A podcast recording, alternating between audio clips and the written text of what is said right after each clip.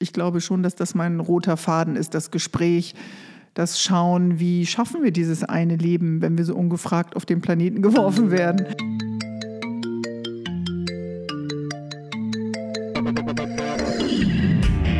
Rund ums Eck.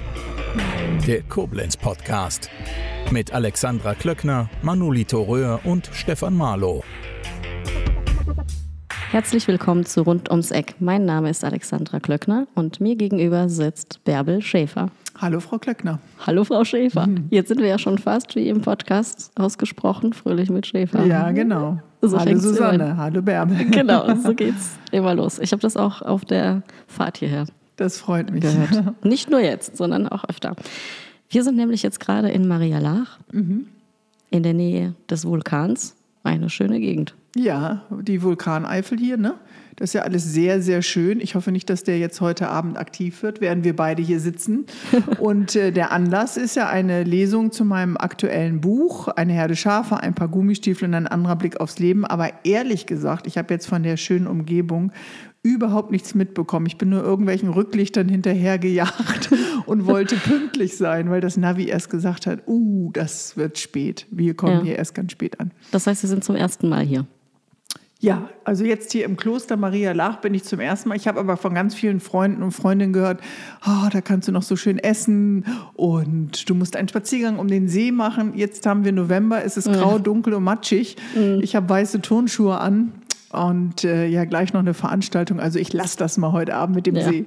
Ja, aber irgendwann kommen Sie vielleicht irgendwann wieder. Irgendwann komme ich wieder, ja. Und das ist wirklich sehr genussvoll hier. Sie sind Moderatorin, TV-Produzentin, Schriftstellerin und Podcasterin. Mhm. Fernsehproduzentin bin ich nicht mehr. Ich habe mein Unternehmen verkauft. Mhm. Aber Sie haben ganz viel schon gemacht. Ja, ich habe lange produziert. Äh, Unterhaltungsformate, Dokumentationen, Unterhaltungsshows, Daily Talkshows. Ja. Das stimmt. Aber ja, jetzt nicht mehr. Das steht immer noch bei Wikipedia, ist aber nicht mehr aktuell. Ja. es geht mehr um das alles, was Sie schon gemacht haben. Mhm. Was geben Sie denn in Dokumenten, in Papieren an, wenn da Beruf Doppelpunkt mhm. steht? Da gebe ich immer an Journalistin. Das ist, glaube ich, äh, das, was alles umfasst, weil alle Tätigkeiten, ob ich jetzt einen äh, Podcast mache mit Autoren und Autorinnen wie Book Deluxe oder äh, jetzt meine Radiosendung für HR3 innerhalb der ARD-Familie. Das Schreiben der Bücher, alles hat mit Worten zu tun und neugierig sein auf das Leben. Und ich glaube, dann trifft mhm. es Journalistin ganz gut. Ja, neugierig sein auf das Leben, mhm. auf die Menschen. Ja. Ich glaube schon, dass das mein roter Faden ist, das Gespräch, ja. das Schauen, wie schaffen wir dieses eine Leben, wenn wir so ungefragt auf den Planeten geworfen werden. Und das ja in einer Region, die ja auf jeden Fall momentan und hoffentlich noch lange frei von Kriegen ist, äh, wo wir den Wasserhahn aufdrehen und warmes Wasser haben und einen vollen Kühlschrank und Strom. Wie schafft man das, ja, mit Toleranz, mit Ruhe, mit Geduld, mit Mut, mit Interesse, mit Gelassenheit. Genau, das steht hier an der Wand hinter mir. Ja, habe ich mir extra ja. an die Wand vorher geschrieben. ja. ja, also wie schafft man dieses eine Leben, was ja häufig für uns oder in bestimmten Lebensphasen auch eine anstrengende Achterbahnfahrt oh, sein kann mit vielen Herausforderungen. Und das finde ich, egal ob jetzt jemand prominent ist oder nicht, ob sich jemand einbringt in die Gesellschaft oder nicht, das finde ich einfach nach wie vor sehr spannend. Das ist bei allen Menschen, egal was sie beruflich tun. Ganz Gleiche. egal. Ja. Es ist auch egal, ob du äh, jung oder alt bist. Äh, du kannst natürlich noch mehr im, äh, aus dem Erfahrungstopf äh, schöpfen von jemandem, der jetzt schon mehrere Ringe um seinen Lebensbaum hat. Aber äh, ja ja, dieser Aufbruch und Flügel ausbreiten bei jungen Menschen ist ja auch spannend. Also, das ist auch spannend. Ich glaube auch, dass jeder eine gute Geschichte irgendwie zu erzählen hat oder etwas, wo man hängen bleibt.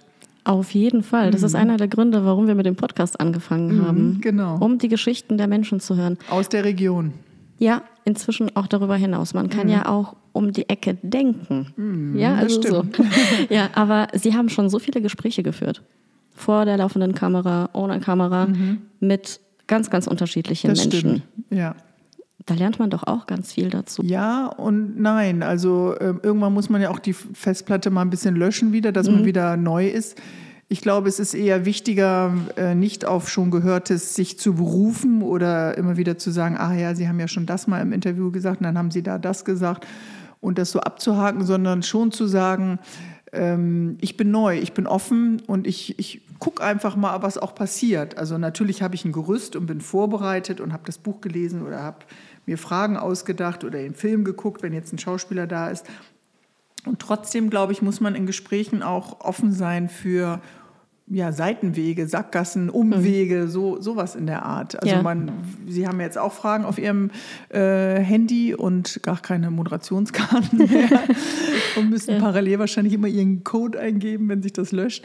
Und dann, ähm, ja, aber trotzdem manchmal so den Fuß in die Tür stellen und denken, ach, da hake ich nochmal nach. Mhm. Und improvisieren. Ja, das muss man auch. Also besonders natürlich bei Live-Interviews ja. oder wenn jemand plötzlich seine Haltung ändert oder wenn, keine Ahnung, irgendwas äh, passiert im Publikum und plötzlich eine Demo im Studio ist. Also das hatten wir alle schon. Mögen Sie das, wenn dann etwas anders läuft als ja. geplant?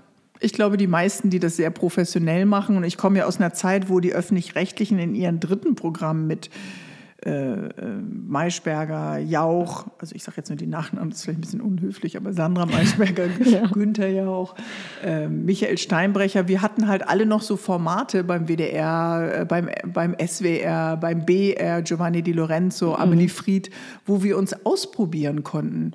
Und ähm, die waren immer live.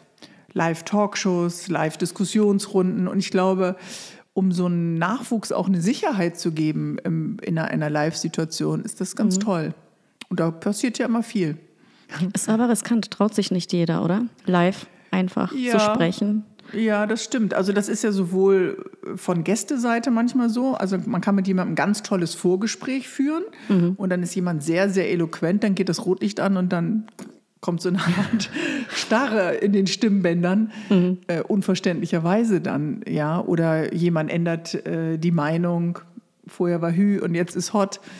Ja, ich meine, wenn man mit der Deutschen Bahn anreist, können auch andere Dinge passieren, dass man dann einfach gar keinen Gast hat und muss schnell gucken, wo kriege ich jetzt einen anderen Gast her.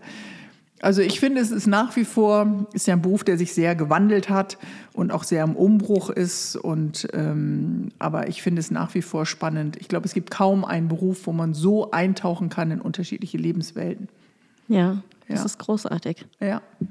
Und was denken Sie, was sich da noch vielleicht ändert oder wie das in Zukunft aussehen könnte? Naja, jetzt hat es ja schon enorm äh, krasse Einsparungen gegeben. Also wer heute äh, kommt, macht ja Kameraton, die gesamte Technik, oh. schleppt alles alleine und hat auch noch die redaktionelle Verantwortung. Das sehe ich ja auch ganz häufig bei, bei Teams.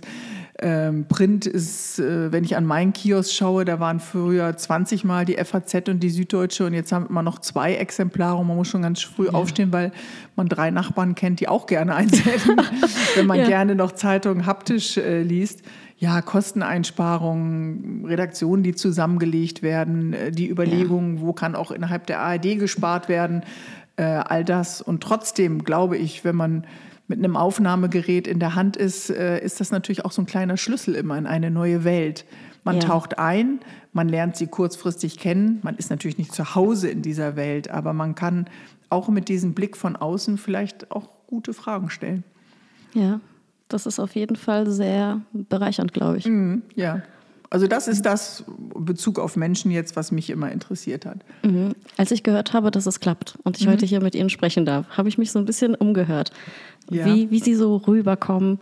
Und es war total klasse. Ja. Begriffe wie zum Beispiel, oder ja, tolle Ausstrahlung. Bärbel Schäfer hat eine Aura, ist Sympathieträgerin, ist apart und vor allem dieses Sie ist menschlich, mhm. intelligent und mhm. das sind. Auch nicht immer, aber man versucht es.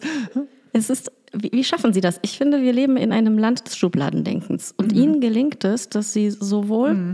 intellektuell seriös sein mhm können und äh, gleichzeitig aber auch humorvoll, mhm. lustig und ja. unterhaltsam. Das ist ja lieb. Ich weiß jetzt nicht, wen Sie gefragt haben, aber mein Dank geht schon mal raus an alle, die so nett geantwortet haben. Ja, ich glaube, es hat wirklich auch etwas mit Respekt und Dankbarkeit für äh, das zu tun, was man hat und den Respekt und die Empathie, die ich ja auch gerne entgegengebracht bekommen möchte, mhm. ähm, äh, erwarte ich, ja, kann man nicht grundsätzlich erwarten, aber es ist natürlich schön, wenn man das spürt und ich weiß auch, dass die Gäste das auch spüren.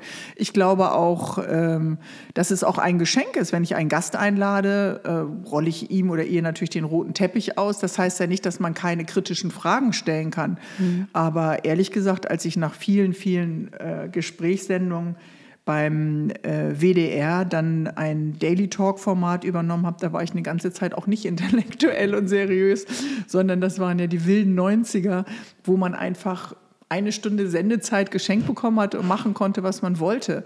Und ich kam aus einem normalen bürgerlichen, eher kleinbürgerlichen äh, Umfeld. Und plötzlich habe ich äh, Dinge gesehen und gehört, das war wie so ein riesiger Topf mit Leben, ja, mhm. schönes, trauriges, verletzbares und diesen Respekt zu haben, dass das eben jeder versucht, ob man alleinerziehend ist, ob man krank ist, ob man äh, äh, ein fettes Erbe hat, ähm, mit jedem respektvoll umzugehen. Das mhm. äh, ja, wäre einfach schön, wenn sich da mehr dran halten würden. Ja. Seitdem es das Internet gibt, äh, kann man ja da viel äh, Dreck reinhacken und ja. der ist oft nicht immer respektvoll. Mhm, da kann man schon ein sehr negatives Bild von der Gesellschaft bekommen. Ja, wenn man da reinschaut, äh, dann ist das sehr äh, hart und verletzend. Und dann ja. frage ich mich natürlich auch, wie ist das, wenn du so ja, 24 Stunden mit Hass lebst und immer diesen Hass ja auch füttern musst und immer mhm. gucken musst, ah, wo kann ich jetzt äh, wieder einen Eimer Dreck ausschütten? Äh, und diesen Blick auf Leben, den mag ich nicht. Ich finde es einfach schöner, mit jemandem auch zusammen zu lachen, zu sehen, was wir teilen, mich an kleinen und großen Dingen zu freuen, andere mit zu supporten und voranzukommen. Ja. Und auch etwas, das mit Ihnen verbunden wird, ist, dass Sie ein Vorbild sind. Aha. Ein Vorbild für den Umgang mit schwierigen Situationen. Ja, das, das, kann sein. Immer gemeistert haben. Sie haben ja mhm. eben auch erwähnt, es gibt schwere Zeiten im mhm. Leben. Und die hatten sie. Sie sind mhm. ja ein Mensch der Öffentlichkeit, einiges weiß mhm. man. Und trotzdem sind sie da immer gut durchgekommen. Mhm. Woher haben sie ihre Kraft genommen? Tja, also wir sitzen jetzt hier in einem Kloster in Maria Lach. Der Glauben ist es nicht. Oh. Äh, ich kam eben rein in die Buchhandlung und da war ist ja sehr viel so mit Engel und Religiosität und so. Äh, das würde ich nicht sagen, dass das mein Anker ist. Ich glaube, dass äh, es bei mir darum geht, dass jeder Tag äh, ein Tag ist und dass man jeden Tag schafft und dass man den mit Liebe schafft und auch mit Dankbarkeit schafft. Äh, das sind natürlich auch, äh, können ja auch religiöse Begriffe sein. Und ich glaube einfach, dass ich ganz gut geerdet bin. Also, dass ich habe mich jetzt in Krisen erlebt. Mhm. Und du weißt ja nicht, wie du vorher bist, wenn, dich, äh, wenn dir irgendwas den Boden unter den Füßen wegzieht. Hätte auch sein können, äh, als mein Lebensgefährte damals äh, tödlich verunglückt ist, äh, hatte ich gerade eine Firma gegründet. Also ich hatte gerade, mhm. Äh, keine Ahnung, 30, 40 Angestellte. Mein Bruder hat seinen Job gekündigt bei ProSieben. Wir waren gerade am Start und ich habe angefangen mit der Daily Talkshow. Ähm, und da hätte man ja auch sagen können, nee, ich schmeiß das alles hin, ich ziehe mir die Bettdecke über den Kopf. Aber ich hatte mhm. auch Verantwortung. Und mir hat in diesem Fall dann der Alltag, Alltagsroutinen auch geholfen, wieder ins Leben zurückzukommen da ist jeder anders gestrickt. Ne? Und ja. äh, aber ich denke schon, als das mein Bruder, der hatte dann ja auch leider einen Verkehrsunfall. Also ich stand zweimal an Leitplanken mit Menschen, die ich geliebt habe. Und ähm, das äh, hat schon ein bisschen länger gedauert, wenn aus so einem intensiven Dialog, wir waren ja Businesspartner, wir waren äh, beste Freunde, wir hatten zwischendurch eine WG und haben dann zusammen gewohnt. Okay, er hat wenig gekocht und äh, ich viel aufgeräumt und viel gekocht, aber äh, das hat dann schon ein bisschen länger gedauert. Aber ich weiß heute, dass ich solche Krisen meistern kann und trotzdem im Leben auch noch schöne Dinge sehen kann. Und äh, ich kenne natürlich auch Freunde, die haben ein Kind mit Einschränkungen oder die haben eine Scheidung hinter sich und die kommen kaum noch auf die Beine.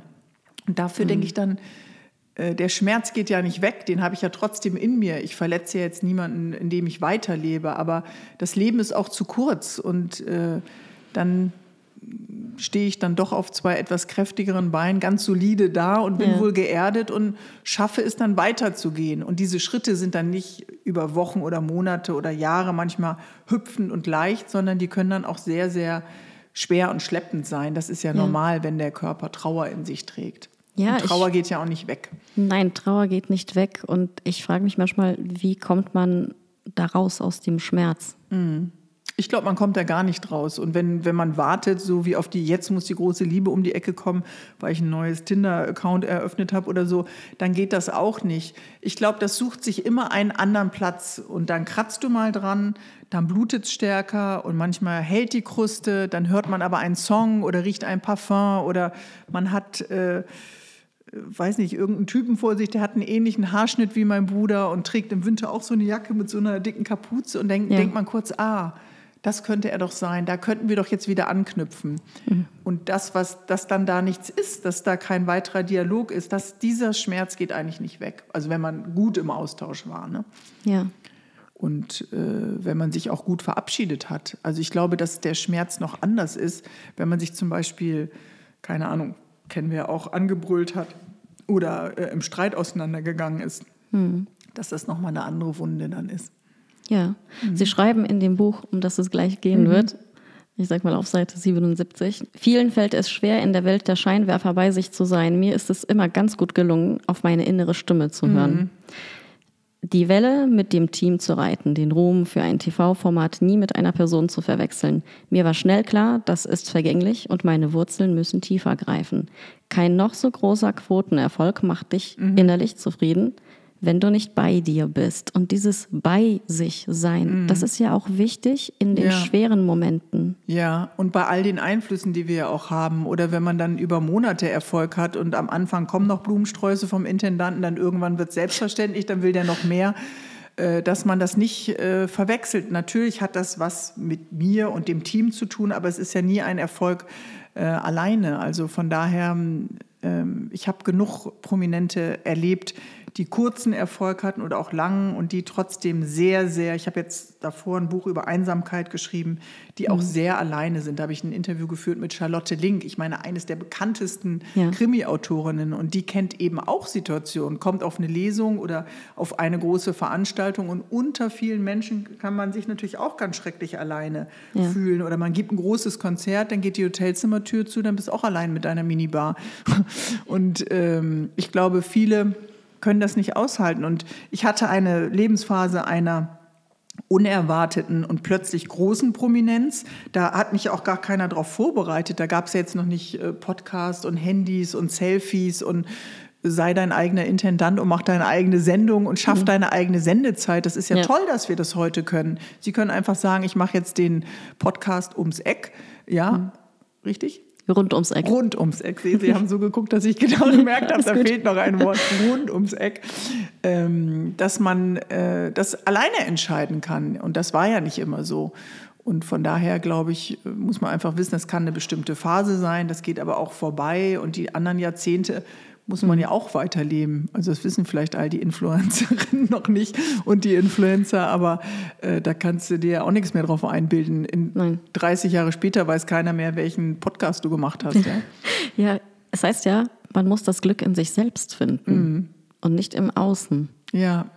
Ja, und einfach in der Fröhlichkeit, dass ein Team funktioniert, dass die Chemie stimmt, dass wir gemeinsam ein Ziel haben, dass wir mhm. auf Reise sind, dass wir gemeinsam was erreichen wollen. Wir waren alle total jung ich habe ja in der WG gewohnt und wir brauchten Geld und der Vermieter hat immer angeklopft und dann hat irgendeiner gesagt, weil das beim WDR nicht weiterging mit den Talkshows, äh, ach, geh doch mal zu dem Casting.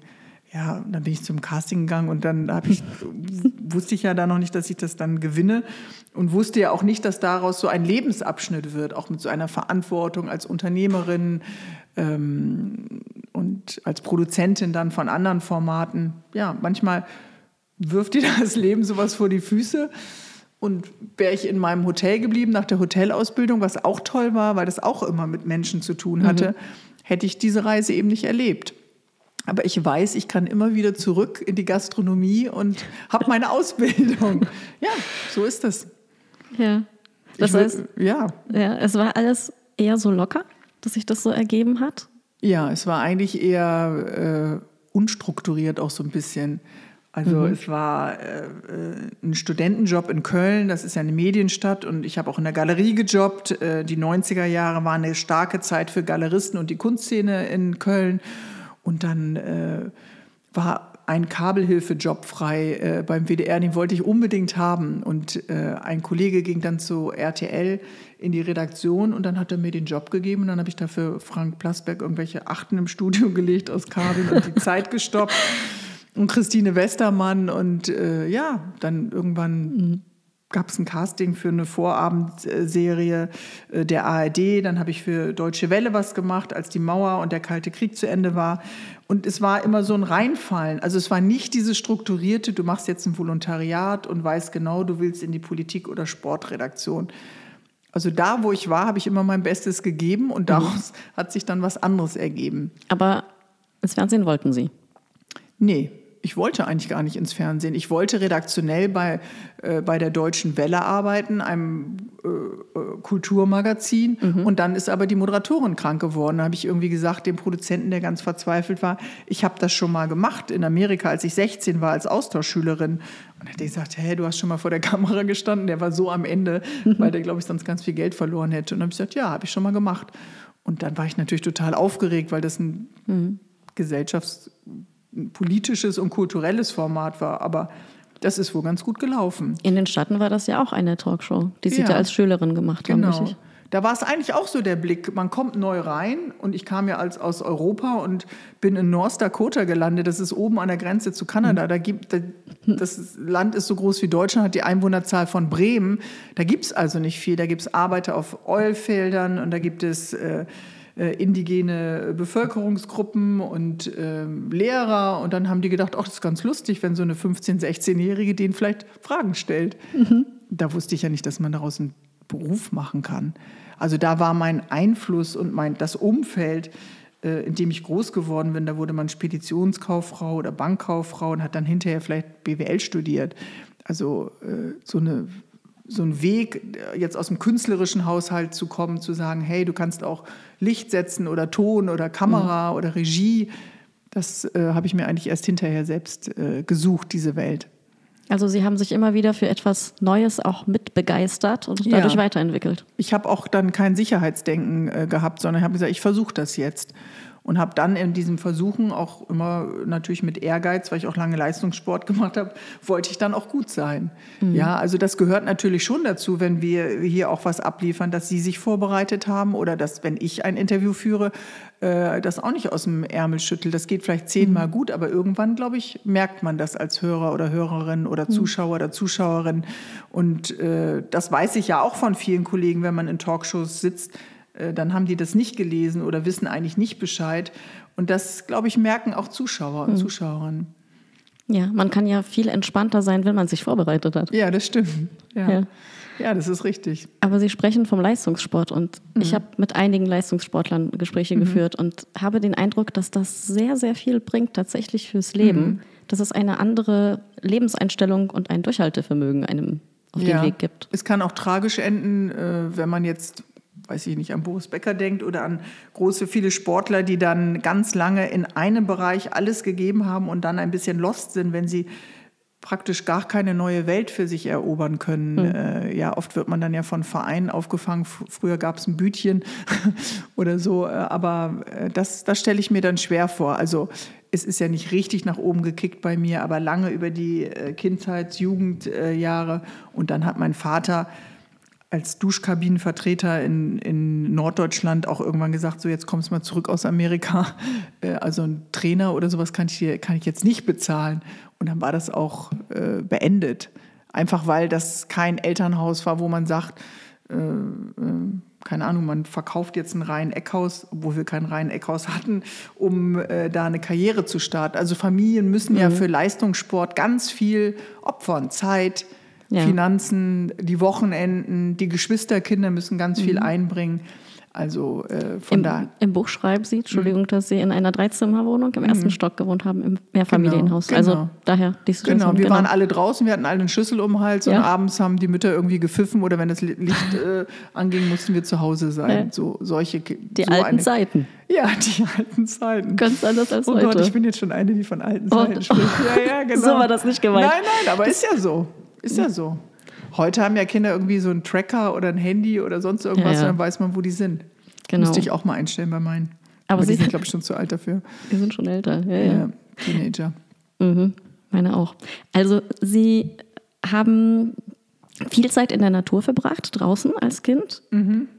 Und sie haben Leistungssport betrieben, mhm. aber trotzdem haben sie später ihre Produktionsfirma Couch Potato genannt. ja, Warum? Weiß ich auch nicht. Ich fand das einfach so lustig, als ich aus Amerika äh, zurückkam. Diesen Begriff, äh, den wir ja alle kennen, wenn du irgendwie gemütliche Socken anhast und eine gemütliche Klamotten und mit mhm. einem so einer Bowl, einer Schale Popcorn oder Nachos oder so einfach nichts mehr machen musst, außer da in einer schlimmen Körperhaltung zu liegen und in diese Schale zu greifen und Leute ja. zu entertainen. Und das genießt man ja, wenn man selber ein Couch Potato ist, eine Sofakartoffel und da einfach mhm. nur rumliegt. Und der, das Team war alles andere als Couch Potato. Wir waren alle irgendwie jung und unverheiratet und wir hatten einfach Spaß. Es war wie eine große Klassenfahrt mit ganz viel Arbeit, das muss man auch sagen. Also da waren, das war äh, eigentlich auch sehr viel Arbeit.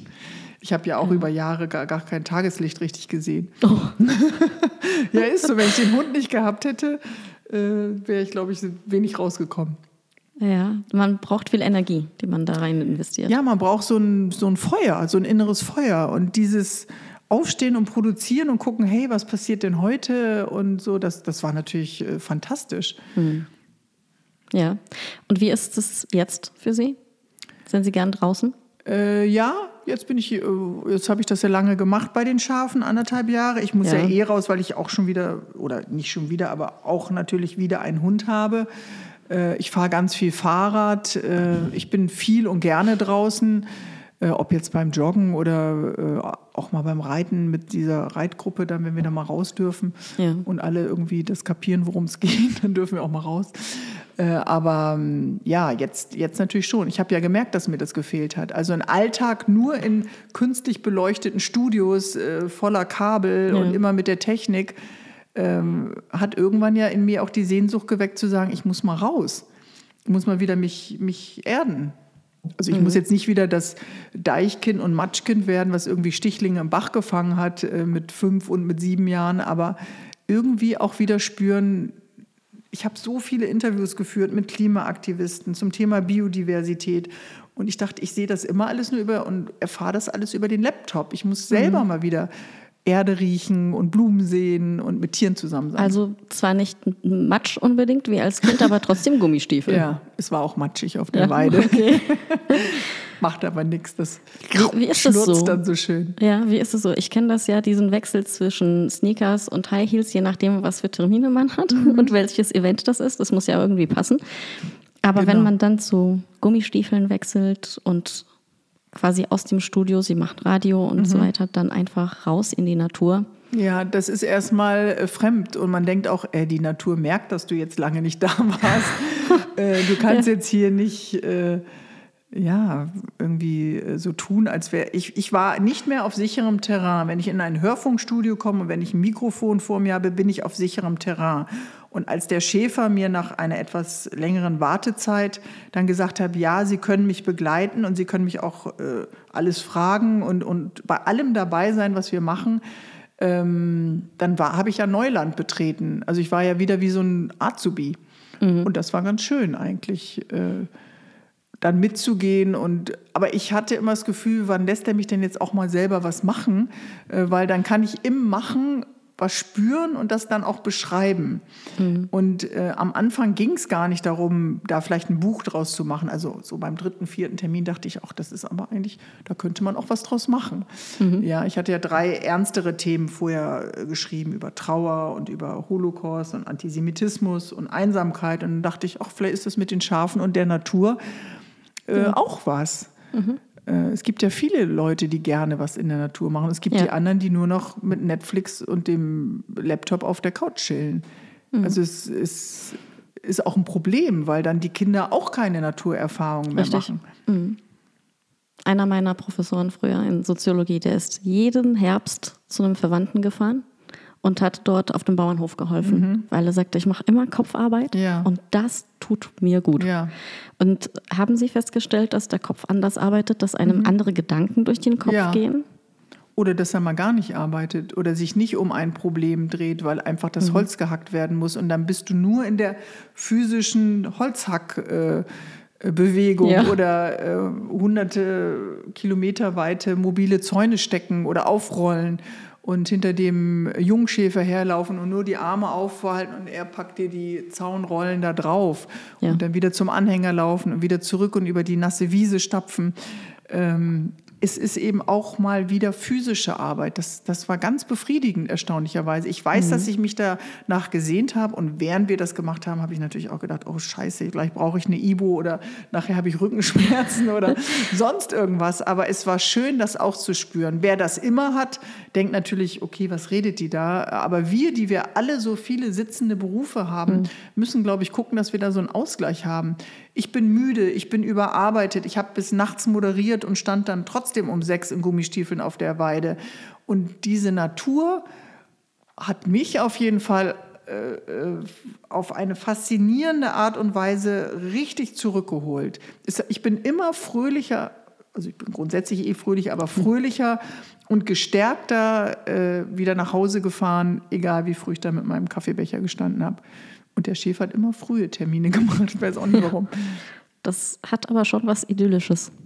Ja, aber es ist auch nicht so idyllisch. Das ist so ein bisschen, wenn wir Städter vielleicht mal am Wochenende Freunde auf dem Land besuchen und dann, während wir durch diese sanft geschwungenen mhm. Straßen fahren, immer denken, oh, ist das alles schön, hier will ich auch wohnen. Ich habe jetzt immer einen Mann, der sagt, nein, das möchte er auf keinen Fall. Aber, äh, aber dass, dass, man dann äh, äh, auch weiß, was das für eine harte Arbeit ist. Das ist ja ein Traditionsberuf, mhm. der, der schon über Jahrhunderte oder Jahrtausende, kann man schon sagen, überlebt hat und ähm, äh, die, die Städte fressen sich immer weiter rein. Äh, wir haben so viele Versiegelungen von Flächen. Ja.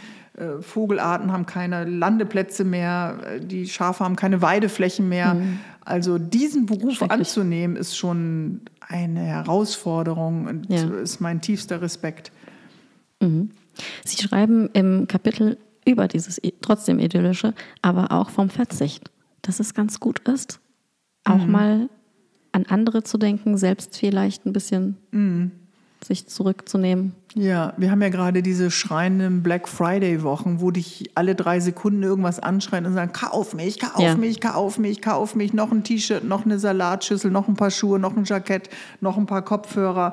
Und ich denke immer, nee, das braucht man ja alles gar nicht. Äh, oder brauche ich das wirklich, dass wir auf jeden Fall mal innehalten, nur weil man jetzt so leicht äh, konsumieren kann. Also ich bin eine starke Verfechterin des Einzelhandels und äh, supporte den, wo es nur geht. Äh, ich finde dieses Hin- und Herschicken von Paketen, benutzen, anziehen, wieder zurückschicken, äh, schwierig. Und ähm, ja, er verzichtet natürlich auf ganz viel auch. Also auf äh, Wochenende, auf äh, Gleitzeit, mhm. auf, äh, der ist immer da in dieser tiefen Verpflichtung und dieser achtsamen Sorge für die Herde. Also ich kann gar nicht sagen, ich will jetzt nicht anfangen zu weinen, aber dass mich das so tief beeindruckt hat, dass jemand dieses Commitment eingeht für eine Herde, die uns dann ja später wärmt oder wo wir irgendwas, unsere Düngepellets in den eigenen Garten, wenn man einen hat, werfen oder ja, äh, ja Fleisch dann essen. Ne? Mhm. Und das steht ja schon im Titel, dass Sie mhm. einen neuen Blick aufs Leben bekommen ja. haben durch diese Zeit. Ich würde jetzt nicht sagen, dass mein Blick vorher eingeschränkt war, aber dieses immer Dasein, äh, das kenne ich jetzt von Freunden, die Mediziner sind, äh, die ja selbst auf einer Party dann immer angesprochen werden, hier kannst du mal gucken, da ist auch noch ein Fleck oder ja. die Narbe noch mal angucken. Äh, aber dieses Aufstehen, die Herde checken, in Sorge sein um die Herde. Und äh, so viele Leute kennen die wahrscheinlich auch nicht, die meisten Schäfer in ihrem Umfeld, die dann auch mal sagen, ja, äh, Erwin, fahr mal zwei Wochen weg, ich passe auf deine Herde mhm. auf. Das ist ja nicht so einfach, das ist eine, eine Riesenverantwortung. Ja. Und äh, deswegen, während wir alle planen, wo sind die äh, Flipflops und die Luftmatratze, ist der bereit und checkt die Wetter-Apps und guckt, äh, wie das Wetter ist, wann ist der ideale Zeitpunkt für die äh, Heuernte, wie so ein Boxer am Ring, der immer ganz genau guckt, äh, wann geht es jetzt los mit der Heuernte, um damit die Tiere wieder zu versorgen. Mhm. Also da sind wir ja mit unserer Fantasie von vier Tage Woche in einer äh, alternden Gesellschaft, die, die auch nicht immer sich anstrengen. Also viele strengen sich an und viele müssen ja auch zwei oder drei Jobs haben, aber diese Anstrengung, die er leistet, physisch und äh, mhm. ja eigentlich auch mental, äh, ist schon was Besonderes. Ja. Mhm.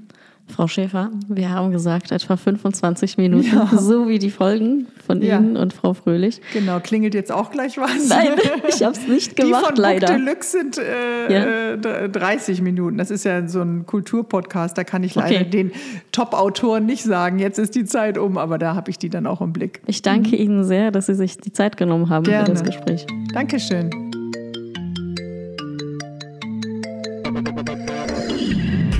Das war Rund ums Eck, der Koblenz Podcast. Vielen Dank fürs Zuhören und bis zum nächsten Mal.